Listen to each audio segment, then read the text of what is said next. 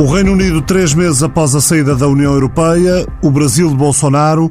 Bem-vindas e bem-vindos ao Mapa Mundo, hoje com Carmen Fonseca e Bernardo Ivo Cruz.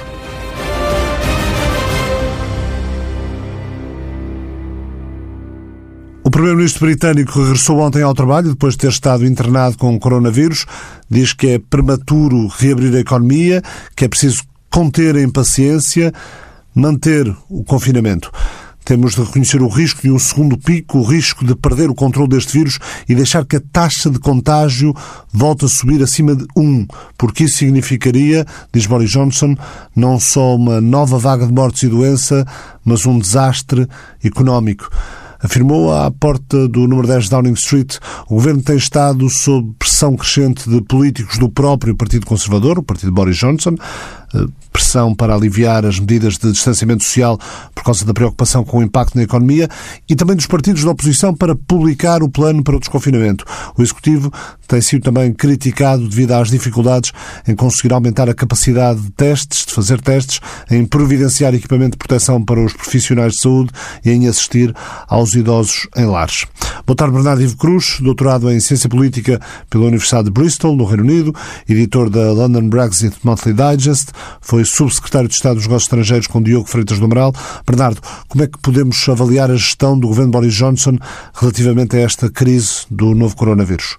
Uh, Ricardo, boa tarde, obrigado pelo convite. Uh, o, o, Reino Unido enfrenta a, a, mesma pandemia que enfrenta o resto da Europa com uma grande diferença. Começou mais tarde a seguir uh, as recomendações da ciência e da ciência médica. enquanto que outros países europeus iniciaram logo Uh, uh, o isolamento social e, uh, e, o encerramento da economia e das pessoas em casa, etc. O Reino Unido ainda teve um período em que tentou fazer diferente. e só desistiu de tentar fazer diferente quando foi publicado um estudo feito pelo, pelo, pela universidade, pela, pelo Imperial College, em que dizia que seguindo aquela política de massificar o, o contágio para criar anticorpos, para, para uh, atribuir à população uma, uma defesa natural uh, em relação ao vírus. Uma abordagem de contágio de grupo, como só a Suécia está a fazer. Exatamente. E a Suécia de uma forma diferente. A Suécia está a fazê-lo recomenda, embora não obrigando as pessoas a estar em casa, recomendando que as pessoas mantenham a distância. Uh, o, o, estudo do Imperial College uh, apontou para números perfeitamente assustadores. A primeira uh, conferência de imprensa que o, que o primeiro-ministro Johnson deu sobre o assunto anunciou logo à cabeça que iam morrer pessoas, muitas pessoas irão morrer, muitos dos, dos vossos familiares irão morrer, e depois o Reino Unido fez marcha atrás e alinhou com o resto da Europa na, na política de resposta à pandemia. Portanto, o Reino Unido está atrasado em relação àquilo que foi, uh, que é uh, a resposta uh, europeia à pandemia. E está atrasado não só nos efeitos de, dessa resposta, do, do, efeito de isolamento social e de tentar manter a curva o mais plana possível, como também atrasou-se na aquisição de equipamentos para o, o Serviço Nacional de Saúde. Uh, toda a gente está a comprar, toda a gente está à procura no mercado de soluções uh, que permitam uh, os serviços de saúde terem os equipamentos e terem os, as formas e, os, e, os, e as, a resposta possível. houve no caso do Reino Unido ainda mais uma situação que foi algumas empresas britânicas estavam prontas para fornecer equipamento uh, ao Serviço Nacional de Saúde, mas o regulador de saúde da Inglaterra uh, levantou um conjunto de questões que agora foram ultrapassadas, mas com isso também se perdeu algum tempo. Uh, portanto, o Reino Unido está a fazer o mesmo que, está, que estão a fazer os outros países europeus, mas está a fazer mais tarde que os outros países europeus. e no caso do coronavírus, o atraso paga-se, e paga-se com um maior número de infectados e um maior número de mortes e, uma, e um maior impacto no Serviço Nacional de Saúde. Eh, o, caso britânico tem uma particularidade, o próprio Primeiro-Ministro esteve eh, internado durante quase uma semana nos cuidados intensivos. acho que nenhum chefe de governo de outros países teve ele próprio doente e a sofrer com os efeitos do, da, doença. E, portanto, nada daquilo que está a acontecer ao Reino Unido é diferente do que eh, aconteceu a outros países, com a diferença, eh, essa sim, de decisão política, que permitiu durante um período de tempo que o vírus estivesse sem controle, que a pandemia alastrasse sem, sem controle. De combate, por assim dizer, eh, durante duas semanas que esteve isolado em, em Checkers, depois mais uma semana que esteve internado, só ter voltado a trabalhar uh, na, no início desta semana, uh, uh, também tem impedido uma resposta mais eficaz do lado do governo britânico. O, o Ministro dos Estrangeiros, o, o, que é quem substitui o Primeiro-Ministro nas suas ausências, tem tentado manter a situação controlada, eh, mas não tem tido, eh, pelo menos não, não demonstrou ter, eh, a vontade ou a capacidade de dar saltos em frente na, na, política que o Reino Unido está a seguir. Portanto, veremos agora se o primeiro, com o Primeiro-Ministro de volta ao número 10 as coisas andam um bocadinho mais depressa e melhores. Ontem, segunda-feira, o Independent continuava a trazer em manchete problemas de equipamentos de proteção para os médicos, um em cada três médicos sem máscaras, coisas que não parecem propriamente muito normais num país rico e que faz gala do Serviço Nacional de Saúde que tem. De facto, não. Eh, mas lembra uh, quando foi, uh, não sei se te lembras, quando foi o furacão Katrina nos Estados Unidos, já há quase 10 anos atrás, ou mais de 10 anos atrás, que, para grande espanto de toda a gente, os Estados Unidos, o país mais rico do mundo, pediram uh, aos aliados europeus uh, equipamento de, uh, que, fosse, que fosse disponibilizado, equipamento para dar resposta ao Katrina. E equipamento, entre as, entre as várias coisas que foram pedidas na altura, foram tendas, leite, cobertores, coisas que não nos passariam pela cabeça que um país como os Estados Unidos viesse a precisar. É, é exatamente a mesma coisa que está a passar com o Reino Unido. Quando a, a resposta chegou tarde, eh, o impacto é muito grande eh, e o mesmo melhor serviço de saúde do mundo não tem capacidade para dar resposta a uma pandemia com a dimensão eh, de, de, desta que estamos a, estamos a viver. Como digo, a diferença entre o Reino Unido e os outros países europeus é que houve uma tentativa inicial de se fazer diferente. Tentativa essa que não seguiu aquilo que a ciência estava a, a recomendar e que resultou no que resultou. Resultou em muito mais infectados e num impacto muito maior no Serviço Nacional de Saúde do que nós assistimos noutros países europeus, nomeadamente cá em Portugal, em que a gestão da crise tem sido muito mais eficaz do que aquilo que temos assistido nos Estados Unidos, no Reino Unido. Boa tarde, Carmen Fonseca, professora na Universidade Nova de Lisboa, investigadora do Instituto Português de Relações Internacionais. A mesma pergunta inicial que fiz ao Bernardo, mas aplicada ao caso brasileiro, como é que, como é que avalias a atuação do governo Bolsonaro na gestão desta crise pandémica?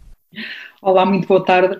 Bem, uh, de uma forma muito simplista, tomaria o Brasil estar uh, na situação que uh, o Reino Unido está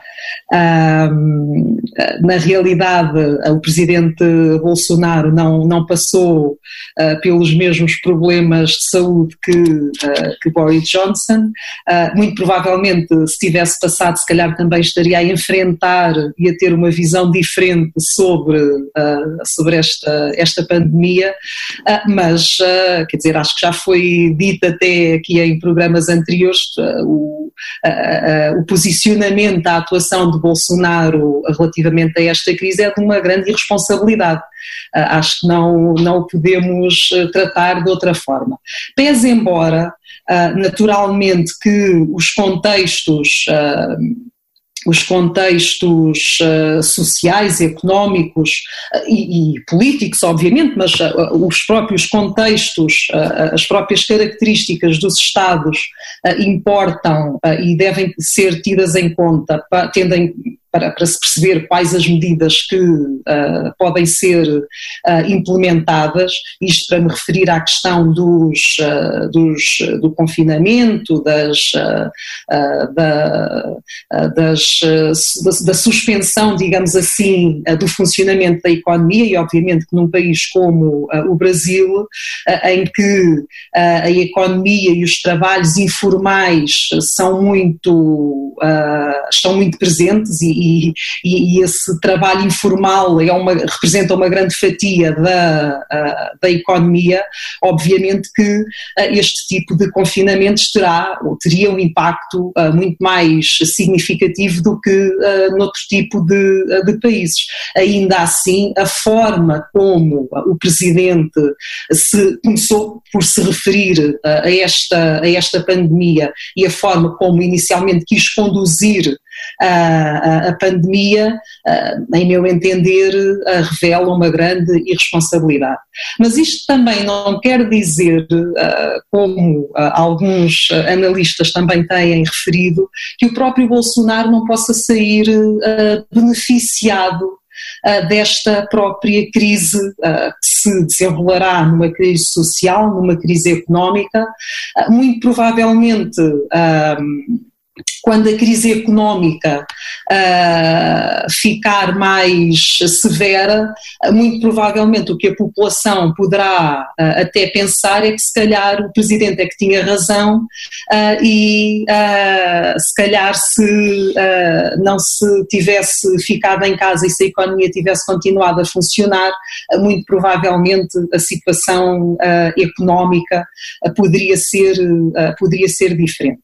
O Congresso aprovou uh, uma, uma lei, portanto, concedendo uh, um, valor monetário uh, 600 reais aos trabalhadores informais, portanto poderiam ir receber esse dinheiro, mas a verdade é que muito provavelmente será difícil uh, que todas estas pessoas, uh, justamente porque funcionam de uma forma informal, consigam receber uh, o dinheiro e portanto o Brasil terá uh, muito provavelmente e talvez até de uma forma muito mais severa, porque também entra em termos económicos numa situação mais enfraquecida do que uh, os países europeus, por exemplo, ou, ou outros uh, países sul-americanos, mas terá certamente uma crise económica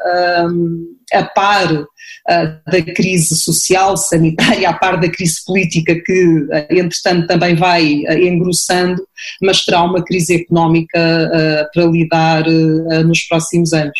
Posso só acrescentar uma coisa, Ricardo?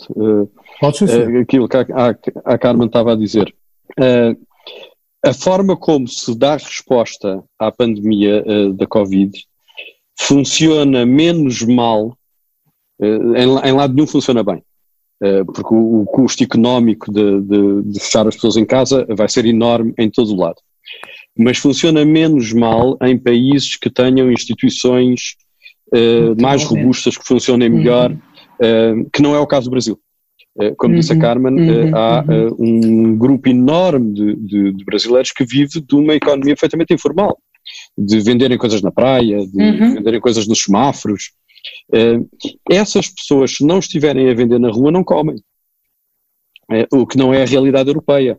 Uh, felizmente, na Europa, nós conseguimos construir um Estado social que, melhor ou pior, vai permitindo dar resposta aos impactos económicos da Covid. O mesmo não se passa noutros países, o mesmo não se passa no Brasil, o mesmo não se passa em África.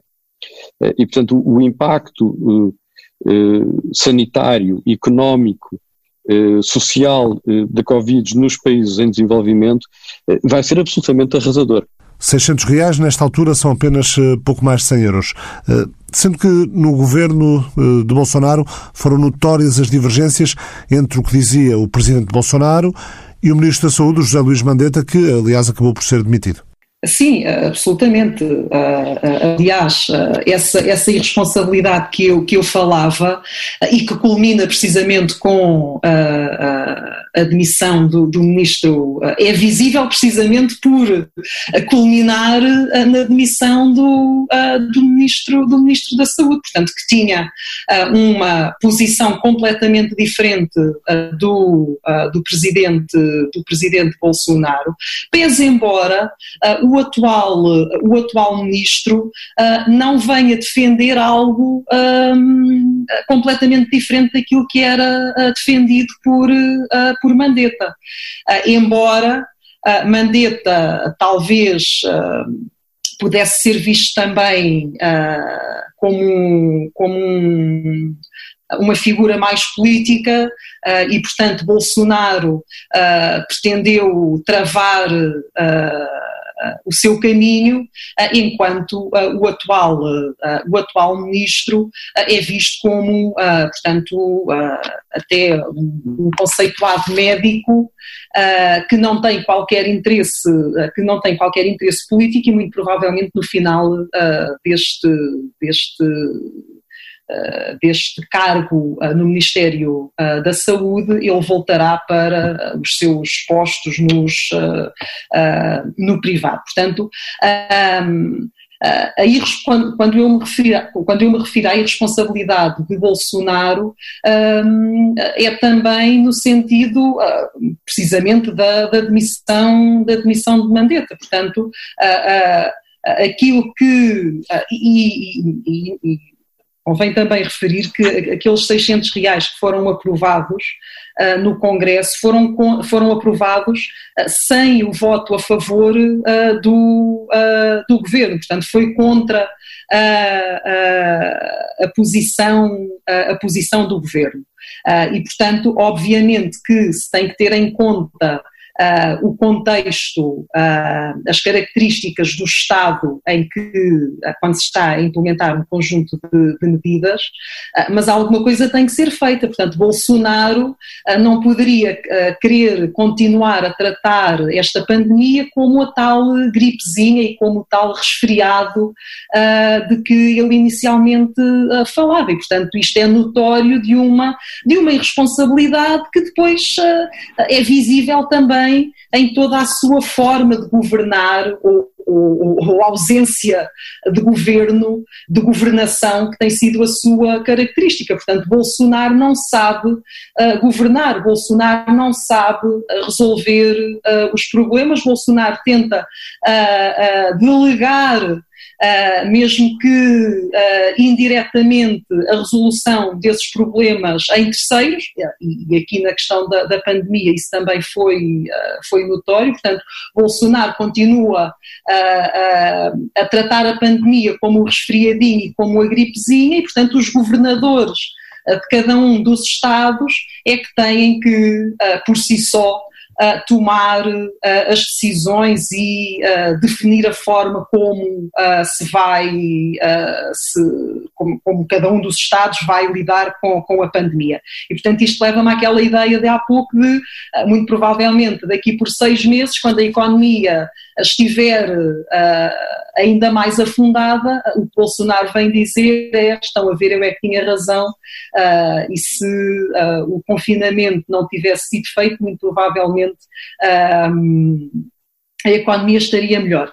Pese embora uh, esta, esta ideia, obviamente, pode ser, e naturalmente será rebatida com a questão uh, das mortes. Portanto, uh, o Brasil já tem um número bastante significativo de mortes, mas, ao que parece, o Presidente continua sem dar muita importância a isso.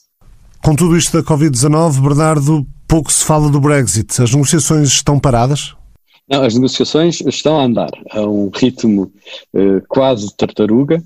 Era suposto termos tido cinco uh, rondas negociais, tivemos duas uh, neste momento. e a última foi, foi esta semana.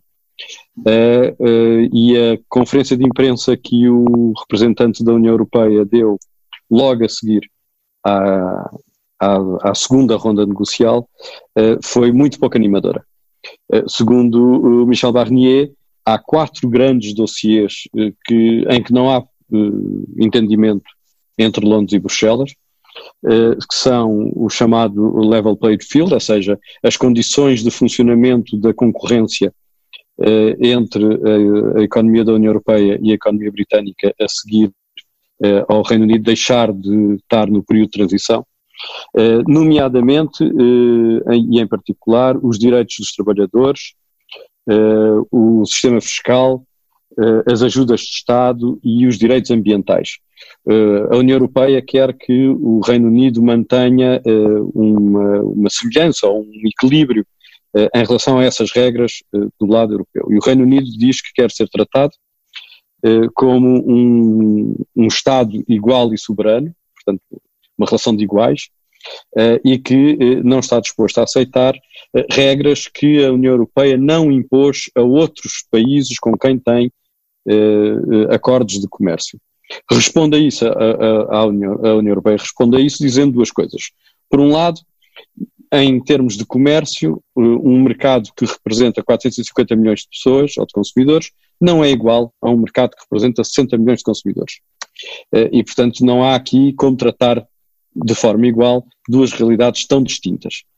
Uh, em segundo lugar, uh, a forma como a economia britânica e a economia europeia estão interligadas ainda e a proximidade geográfica entre o Reino Unido e a União Europeia obrigam a que a União Europeia tenha mais cuidados no, no equilíbrio das condições de concorrência quando se trata com o Reino Unido do que se quando trata com países ou com mercados mais distantes. Em segundo lugar, eh, a União Europeia quer ter eh, um acordo que cubra todas as áreas, eh, enquanto que o Reino Unido quer ter acordos pontuais, quer ter um acordo para cada tema. E a grande questão que se coloca do ponto de vista britânico é se tiver um acordo, para, um acordo só para todas as áreas, dá muito mais capacidade negocial ao, ao, à União Europeia, por causa dos seus 450 milhões versus 60 milhões, do que se tiver acordos pontuais área a área. Para além disso, ainda temos a questão uh, do, ehm, do papel do Tribunal Europeu, uh, coisa que o Reino Unido recusa e, e, que a União Europeia insiste. Depois temos a questão das pescas, dos acessos às águas territoriais de um lado e do outro, e uma questão que surge, surgiu no final da negociação do Brexit e que agora surge outra vez, que é a questão do, do, da Convenção Europeia dos Direitos Humanos. O Reino Unido não quer que a Convenção Europeia dos Direitos Humanos faça parte do quadro regulatório das relações futuras entre Londres e Bruxelas, enquanto que a União Europeia insiste que assim seja. há aqui uma questão historicamente curiosa e uma questão estranha. Uh, curiosa é que, embora o, a Convenção Europeia dos Direitos Humanos não seja da União Europeia, seja do Conselho da Europa, uh, que são organizações diferentes, uh, embora tenham um nome muito próximo, uh, sempre foi incluído do lado da União Europeia a Convenção como sendo o critério mínimo de direitos humanos em todas as suas negociações. E a, e a, e a curiosidade histórica, ou a bizarria histórica, é que quem, quem desenhou a Convenção foram os britânicos, logo a seguir à Segunda Guerra Mundial. Portanto, agora estão, se quiseres, a renegar aquilo que foi o seu contributo histórico para a promoção dos direitos humanos. Nós temos, hoje, houve uma reunião na, no Parlamento Britânico, feito por Skype, ou por Zoom, em que o, ministro Michael Gove deu contas do, anda, do andamento das negociações. E o mais interessante que surgiu dessa reunião é, como se sabe, o período de transição durará até dezembro de 2020, ou até 21 ou até 22, se o Reino Unido até junho deste ano pedir a extensão eh, do, do processo. Ora, o Reino Unido, antes da pandemia, tinha dito que não iria pedir a extensão do processo e fez aprovar uma legislação no Parlamento a proibir a extensão. Eh, e, portanto, até à pandemia, eh, o Reino Unido tinha como claro, objetivo claro sair no dia 31 de dezembro deste ano. Uh, hoje o Michael Gove já veio dizer que uh, vamos ver, que o objetivo é concluir até o final do ano, mas que se houver interesse de parte a parte é possível que haja uma conversa sobre se é, se é necessário estender ou não essa data.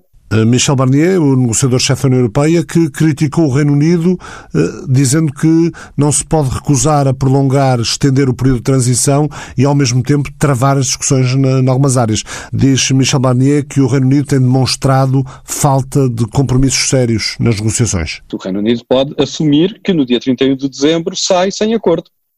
Eh, que na, na na, no discurso britânico, agora temos dois tipos de acordos. Temos o, o modelo do Canadá, eh, que é um acordo eh, bastante eh, compreensivo, bastante alargado, E depois a outra forma de se referir a um, a um eventual resultado destas negociações é o modelo australiano. Que a Austrália não tem acordos com, com, com a União Europeia, está a negociá-los, mas não existem. Portanto, quando o Reino Unido diz que poderá sair, poderemos chegar a 31 de dezembro, no modelo do Canadá ou no modelo australiano, o que na verdade está a dizer é que podemos chegar a 31 de dezembro com um acordo ou sem acordo. Agora, a economia britânica, que vai sofrer, como todas as outras economias, eh, com o impacto da pandemia, se ainda sobre isso lhe colocar um, uma saída, um Brexit sem acordo, eh, isso então é a, a receita para a catástrofe económica. Eh, e, portanto, embora o governo britânico continue a dizer que quer um acordo até 31 de dezembro e que poderá sair sem acordo se não, se não estiver satisfeito, eu acho difícil que, eh, estando nós em eh, quase inícios de, de maio, eh, tendo supostamente cinco reuniões, era suposto ter havido já cinco reuniões, só houve duas, que as, as, as, situações, as posições estão tão extremadas nestes quatro pontos que o, o, Michel Barnier nomeou e que são todos eles fundamentais para a negociação. Somar-lhe isto ao impacto económico do, do, da pandemia e ainda um Brexit sem acordo, eh, eu neste momento diria eh, que sou mais inclinado para eh, chegarmos a junho e o governo britânico fazer aprovar no Parlamento uma lei que altere a legislação atualmente em vigor e que permita um, um estender de, de, das negociações. Seria economicamente impensável somar a, a, a crise económica da Covid a uma crise económica de um Brexit sem acordo. Há uma nova reunião por videoconferência, ao que tudo indica, 11 de maio, mas mantém-se na agenda para junho uma cimeira de líderes da União Europeia para avaliar o progresso das negociações e decidir sobre uma eventual extensão do período de transição que termina a 31 de dezembro. Que terá sempre que ser feito. Legalmente tem sempre que haver uma decisão formal em junho sobre se uh, o calendário se mantém e o Reino Unido sai do período de transição no dia 31 de dezembro, ou se o calendário se altera eh, e estendemos mais um ano ou mais dois anos eh, o período de transição. O período de transição para o Reino Unido eh, é eh, o pior dos dois mundos, porque o Reino Unido já não faz parte da União Europeia, portanto já não está na mesa das negociações, já não decide, eh, já não defende as suas posições, mas continua a ter que obedecer a tudo o que venha de Bruxelas, continua a ter que pagar para o orçamento comunitário continua a ter que eh, lidar com a livre circulação de pessoas. Portanto, é natural que o Reino Unido queira sair do período de transição o mais depressa que for possível. Uh, mas a Covid uh, e, e, e, as posições de um lado e do outro do canal fazem essa saída a 31 de dezembro muito, muito difícil. Há outro aspecto ainda que também é importante referir. No acordo de saída ficou claro que a Irlanda do Norte vai se manter alinhada com a União Europeia e não com o Reino Unido. Portanto, quando o Reino Unido deixar o seu período de transição, eh, vai-se criar uma barreira económica, uma fronteira económica entre parte do Reino Unido, a Grã-Bretanha, e outra parte do Reino Unido, eh, a Irlanda do Norte. Eh, no tratado de saída, no, no acordo de saída, no número 12, prevê-se, por exemplo, que quem controle, quem controla a entrada e saída de bens, ou a entrada de bens do Reino Unido na Irlanda do Norte, sejam eh, funcionários uh, alfandegários britânicos e funcionários alfandegários da União Europeia, uh, trabalhando em conjunto.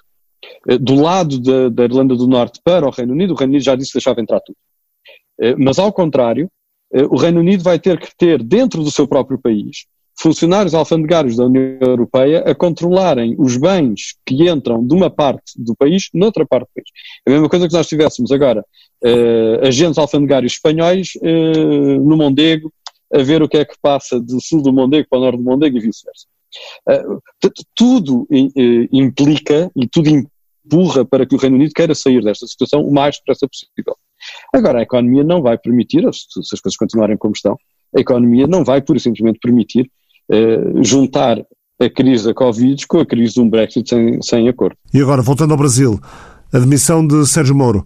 Carmen Fonseca, estaremos perante o princípio do fim do governo Bolsonaro? Bem, muito provavelmente, talvez, uh, e como, como também se tem dito, muito provavelmente uh, o tema do impeachment uh, poderá ser prorrogado, digamos assim, face ao contexto de pandemia que, que se vive. Mas a situação que o Brasil enfrenta com, com a admissão de, de Moro, e não pela admissão de, de Moro por si só, mas por tudo aquilo que, que, que ela envolve, portanto, tudo aquilo que Moro acabou por, por deixar passar, portanto, por, por vir dizer, portanto, a, a, tal interferência política de Bolsonaro na, na, justiça coloca o Brasil numa situação bastante, bastante frágil. E, portanto, a questão do impeachment, como, como alguns têm, têm referido, poderá não, não ser agora uma questão com que o Brasil tenha que lidar, lidar no curto prazo, porque tem a, a, a, gestão da pandemia para, para fazer, mas muito provavelmente, se a situação se mantiver, se a insatisfação da população persistir, um, Bolsonaro tem cerca de 30% de aprovação. Um, na história política do Brasil, um, sempre que um, que um presidente perde apoio popular, portanto, uh, é, está aberto o caminho para, para a sua destituição. Foi isso que aconteceu, por exemplo, com Dilma, e apesar de tudo, estes 30% de Bolsonaro de qualquer forma ainda são uh, significativos, mas as manifestações uh, à janela, uh, os tais panelaços já se começam a fazer ouvir e, portanto, o, Brasil está de facto numa situação bastante, bastante frágil. Para além de que a saída de Moro, e começa-se já a falar qual será a posição de, de Paulo Guedes dentro, dentro do governo, portanto, muitos dizem que o próximo a sair será ele, e Bolsonaro acabará por ficar, ah, digamos, totalmente isolado. Ah, esse isolamento era algo que já vinha sendo notório desde, desde há alguns meses, até mesmo dentro da própria entre os próprios entre os próprios militares, portanto já há alguns meses que se vinha notando uh, algumas diferenças de posicionamento e de apoio dos militares ao próprio, ao próprio Bolsonaro, e esse vai ter que ser o outro dilema uh, com que uh, o Brasil, e neste caso, acima de tudo, os militares vão ter que lidar e vão ter que tentar resolver, que é até que ponto é que vão continuar a, a apoiar Bolsonaro, até que ponto é que deixam de apoiar a Bolsonaro, e isto é notório também da deterioração das relações civis militares e que são fulcrais em qualquer Estado democrático e que muito provavelmente a curto e médio prazo virão, virão ao de cima. e de, de realçar ainda que Sérgio Moro tinha também um papel importante dentro, dentro do governo, porque quer o presidente Bolsonaro, quer o vice-presidente Mourão, vêm da ala militar, digamos assim, portanto, Bolsonaro tem o seu histórico de deputado, mas cujos resultados foram sempre bastante insignificantes, e a verdade é que dentro do Congresso eles não têm uh, aliados políticos poderosos. Uh, e, portanto, uma situação de impeachment, uh, o, o, iniciar de um processo de impeachment, colocaria Bolsonaro numa situação bastante, bastante crítica, bastante frágil, e, e, tendo Bolsonaro até do lado de fora, portanto, não sabemos até que ponto é que Bolsonaro depois poderá cozinhar, digamos assim, também uh, tendo em conta a sua experiência uh, política mais recente, mas nomeadamente ao nível jurídico, contribuir também para essa possível saída de, de Bolsonaro. Tanto num caso como no outro, esta é para os dois, apelo ao vosso poder de síntese, tanto num caso como no outro, a qualidade e, sobretudo, a personalidade dos líderes políticos conta muito na forma como os países lidam com uma crise desta dimensão?